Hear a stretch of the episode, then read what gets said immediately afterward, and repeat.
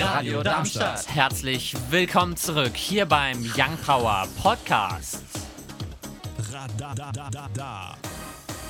Mit Harry Styles und Watermelon Sugar sind wir reingestartet in die zwei Stunden Young Power, hier auf der 103,4 MHz im Livestream live.radiodarmstadt.de oder auch per DAB Plus hier heute bei Young Power mit mir, dem Paul und mir, dem Leon. Unter anderem müssen wir reden über ein Ultraleichtflugzeug, was auf ein Mehrfamilienhaus abgestürzt ist. Außerdem reden wir über die EU und Sanktionen gegen Hacker was für Hacker das sind und was da alles passiert. Das und viel mehr hier heute. Damit springen wir auch schon rein ins erste Thema. Zum ersten Mal kam das in 2019 beschlossene Cybersanktionsregime zur Anwendung. Infolgedessen verhängte die Europäische Union Sanktionen gegen sechs Cyberkriminelle sowie drei Organisationen aus Russland und China. Unter den sechs Einzelpersonen seien mutmaßlich vier russische Agenten und zwei Mitglieder der chinesischen Hackergruppe APT-10 die für ihre Aktion namens Cloudhopper bekannt ist. Die Sanktionen umfassen sowohl Einreiseverbote als auch das Einfrieren ihrer Vermögen. Die Europäische Union argumentierte mit den Schadprogrammen WannaCry aus 2017 oder NotPetya. Beides sind Beispiele für Ransomware, also böswillige Programme, die Festplatten verschlüsseln und im zweiten Schritt ein Lösegeld fordern. Von der breit gestreuten Attacke waren britische Krankenhäuser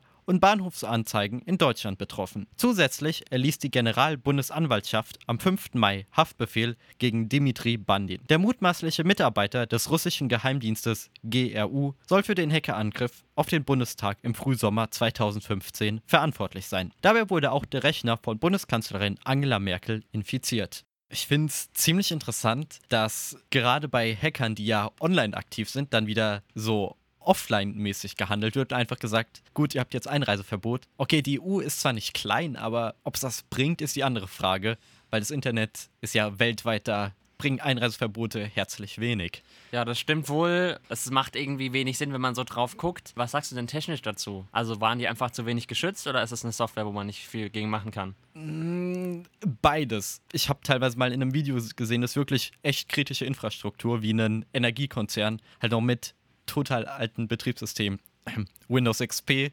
ausgestattet war. Das ist dann blöd, aber die größte Schwachstelle sind halt Menschen, die auf irgendwas klicken, weil die E-Mail zum Beispiel interessant aussieht. Mhm. Kleine Videoempfehlung zu NotPetya. Geht mal auf die Videoplattform von, von dem großen Konzern aus den USA und guckt mal nach einem Video von Simplicissimus. Ist ein Teil von Funk. Da gibt es ein echt cooles Video zu NotPetya. Könnt ihr euch noch ein bisschen informieren. Die News jetzt mit Leon.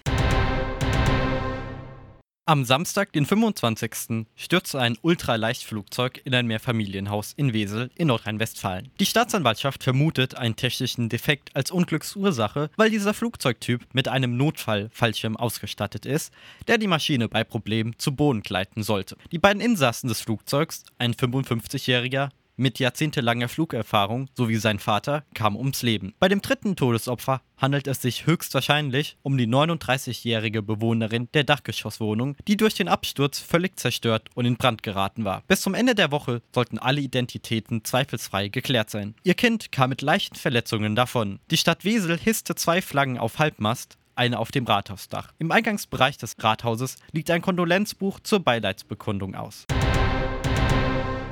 In Cadarache in Südfrankreich Rund 60 Kilometer nordöstlich von Marseille befindet sich die Baustelle des ITER-Projekts. Hinter der Abkürzung steckt das Vorhaben, die Funktionsweise der Sonne zu imitieren, indem aus der Verschmelzung von Wasserstoffatomen Energie gewonnen wird. Im Jahre 2006 wurde die Idee vertraglich gefestigt, bis es dann 2010 zum Baubeginn kam. An dem Projekt arbeiten 35 Länder, darunter die EU, USA, Russland, China, Indien, Japan und Südkorea. Die Kosten werden auf über 20 Milliarden Euro geschätzt. Dennoch zeigt sich Frankreich Frankreichs Präsident Emmanuel Macron stolz, dass in seinem Land an der, Zitat, Zukunft der Menschheit gearbeitet wird. Für das Projekt spricht eine womöglich klimafreundliche und beinahe unendliche Energiequelle. Kritiker bemängeln, dass die Technik nicht mehr zeitgemäß sei, weil erneuerbare Energien auf dem Vormarsch seien. Obwohl am Dienstag der Start der Montage des Tokamak-Reaktors eingeläutet wurde, meint ITER-Chef Bernard Bigot, dass der härteste Teil der Arbeit noch bevorliege. Bereits in fünf Jahren soll der Reaktor betriebsbereit sein sodass Physiker mit ihren Experimenten anfangen können. Bei Erfolg soll 2035 der Deuterium-Tritium-Betrieb beginnen.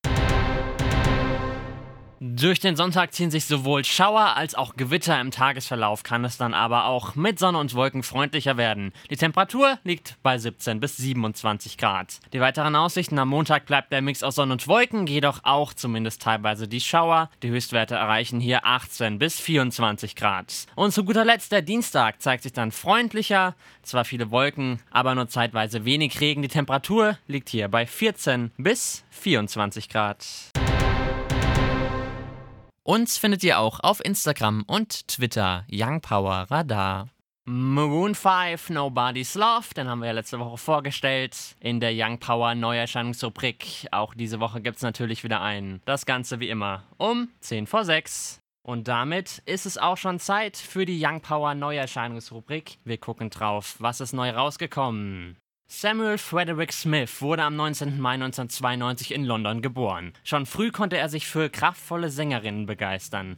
Nachdem er mit Background-Gesang anfing, landete er später bei Disclosure, bis ihm sein endgültiger Durchbruch mit dem Song La La La in der Kooperation mit Naughty Boy gelang. Heute kennen wir ihn unter anderem von Songs wie How Do You Sleep, Promises, oder auch Dancing with a Stranger. Damini Ogulu wurde am 2. Juli 1991 in Lagos geboren. Er begann am Computer Musik zu machen. Bekannt wurde er spätestens 2018 mit dem Feature mit Stormzy und Ed Sheeran. Own It. Hier ist die Young Power Neuerscheinungsrubrik. Hier ist Sam Smith und Burner Boy mit My Oasis. Trump und Twitter, eine Hassliebe.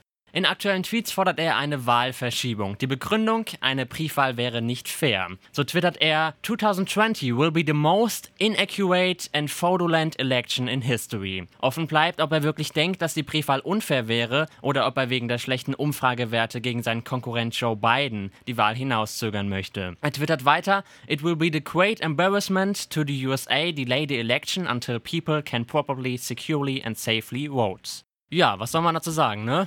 Für ihn wäre es cleverer natürlich, wenn es verschoben wird, aber andererseits weiß ich nicht, ob man Trump und clever in einem Satz verwenden kann. Also ich weiß nur, dass Nancy Pelosi auch auf Twitter geantwortet hatte, dass Trump das nicht einfach alleine entscheiden kann, dass die Wahl hinausgezögert wird. Also da braucht es schon eine Mehrheit und selbst andere führende Republikaner sind da auch nicht so mit dabei. Aber ich finde allein den Vorschlag, die Wahl zu verzögern, weil eine Briefwahl unfair ist. Also warum sollte die Briefwahl anders sein als die andere Wahl? Ich meine, selbst er hatte vor ein paar Jahren die Briefwahl benutzt, um zu wählen. Und jetzt sagt er, sie wäre unfair. Also es sind wieder leichte Widersprüche, würde ich sagen. Mhm. Vielleicht hat er einfach die Befürchtung, dass es dann zu Hause zu mehr Diskussionen kommt in Familie und die dann, die sich dann negativ für ihn auswirken. Wer weiß, wir werden sehen. Wir sind auf jeden Fall gespannt, wie es da weitergeht und bleiben dran. Damit springen wir rein ins dritte Thema für heute. Das Internet vergisst nie. Ein Satz, der uns zu einem achtsamen Verhalten im Internet animieren soll. Im Mai 2018 kam mit der DSGVO das Recht auf Datenlöschung. Doch wieder wies der BGH EGU-Recht in Schranken. Es klagte der frühere Geschäftsführer eines regionalen Wohlfahrtsverbandes für Mittelhessen. Als er 2011 für ein Defizit von rund einer Million Euro mitverantwortlich sein soll, meldete er sich länger krank. Die regionalen Tageszeitungen berichteten. Verständlicherweise sollen jene Artikel nicht mehr auftauchen, wenn man nach seinem Namen sucht. Doch die Bundesrichter in Karlsruhe dementierten. Er hat keinen Anspruch auf Löschung der Links, weil die Berichterstattung aufgrund der Größe und Bedeutung des Verbandes im erheblichen Interesse für die Öffentlichkeit stehe. Des Weiteren sei das Ereignis noch vergleichsweise neu. Daher müssen Interessen des Mannes für die der Internetnutzer und Medienhäuser zurückstecken. Wie verhält sich der Sachverhalt, wenn Artikel nicht zweifelsfrei nachweisbar sind? So wird ein Paar aus der Finanzdienstleistungsbranche von einer US-Internetseite schlecht gemacht. Muss in einem solchen Fall die Suchmaschine eigene Nachforschung anstellen, wodurch eine Überblockierung riskiert wird? Das hat jetzt der Europäische Gerichtshof zu entscheiden ist auf jeden Fall spannend und irgendwie wirkt das noch nicht so ganz ausgeklügelt, sag ich mal so. Ich meine, es liegt natürlich auch daran, dass es wahrscheinlich so vorher einfach noch nicht gab und dass das das erste Verfahren da ist. Aber ähm, genau das ist ja meistens das Wichtige, weil das ja auch dann auf andere wieder angewendet werden kann. Mhm.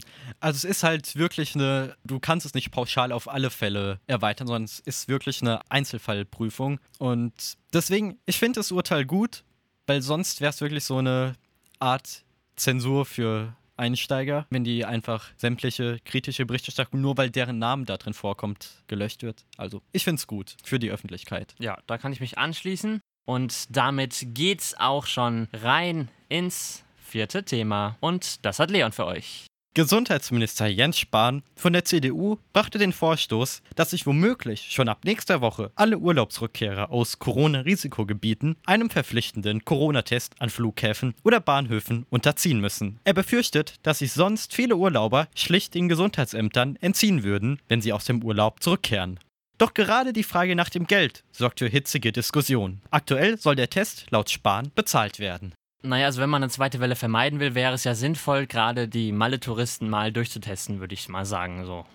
Ja, da bin ich auch voll deiner Meinung, weil da so sagen, aber meine Privatsphäre, mein Gott, wenn ihr schon in Urlaub geht, obwohl das aktuell vielleicht nicht so ganz ratsam ist, dann ich meine, wenn man in Urlaub fährt und man achtet darauf, man fährt vielleicht mit dem Auto jetzt weiß weiß ich wohin und irgendwo in Nachbarland und ähm, hat da eine Ferienwohnung oder so, wo man halt mit nichts in Kontakt kommt, ist es ja völlig fein. Aber wenn man nach Mallorca fliegt in einem Flugzeug und dann noch irgendwie Sauftourismus betreibt, dann und sich halt nicht an die Abstandsregelungen und Maskenpflicht hält, dann sollte man auch damit leben können, einen Corona-Test machen zu müssen. Ja, ich würde sagen, seid einfach keine Egoisten und steckt da eben mal zurück für die Allgemeinheit. Aber die viel wichtige Frage ist eigentlich, findest du das gerecht, dass die Allgemeinheit für deren Tests bezahlt und zum Beispiel Krankenpfleger nicht getestet werden? Naja, also ich finde, wenn, dann müssten tatsächlich alle äh, kostenlos getestet werden oder halt die, die wegen der Arbeit getestet werden müssen. Mit Fußballergebnissen können wir ja sagen in den Ferien, wir gucken immer auf eine andere Liga, was die Ergebnisse waren, beziehungsweise auch welche spannenden Spiele noch anstehen. In dem Fall hier die Topmannschaften der Serie A. Heute ab 20.45 Uhr Juventus gegen Roma. Außerdem Atlanta Bergamo gegen Inter Mailand, Neapel gegen Lazio Rom und der AC Milan gegen Cagliari. Eine wichtige Sache steht schon fest. Juventus ist bereits schon Meister. Selbst wenn sie verlieren und Inter gewinnt, dann haben sie einen Punkt Vorsprung. Also, so viel dazu. Mit dem Blick auf die aktuellen Radiocharts auf Platz 10 vorzufinden Joish 685 und Jason Derulo Savage Love. Auf der 9 dann Lady Gaga und Ariana Grande Wayne on Me. Die 8 belegt die Jonas Brothers und Carol G X. Auf der 7 Milo Whatever It Takes. Auf der 6 dann The Weekend und Blinding Lights. Die 5 belegt Elaine, Robin Schulz und Wes. Auf der 4 dann Beautiful Madness von Michael Patrick Kelly. Und damit sind wir auch schon bei der Top 3. Weiss und Tom Gregory, Never Let Me Down. Mark Forster, übermorgen. Und das ist Ava Max mit Kings and Queens. Das waren sie, die 2 Stunden Young Power hier auf der 103,4 MHz im Livestream live.radiodarmstadt.de oder per DAB Plus hier heute mit mir, dem Paul. Und mir, dem Leon. Euch wie immer noch ein schönes Restwochenende. Jetzt Max Giesinger. Tschüssi! Tschüssi! Radio Darmstadt. Das war der Young Power Podcast. Radadadada. Wenn ihr mehr von Young Power hören wollt, dann könnt ihr gerne unsere Sendung immer samstags von 17 bis 19 Uhr auf der 103,4 MHz oder im Web www.radiodarmstadt.de auschecken.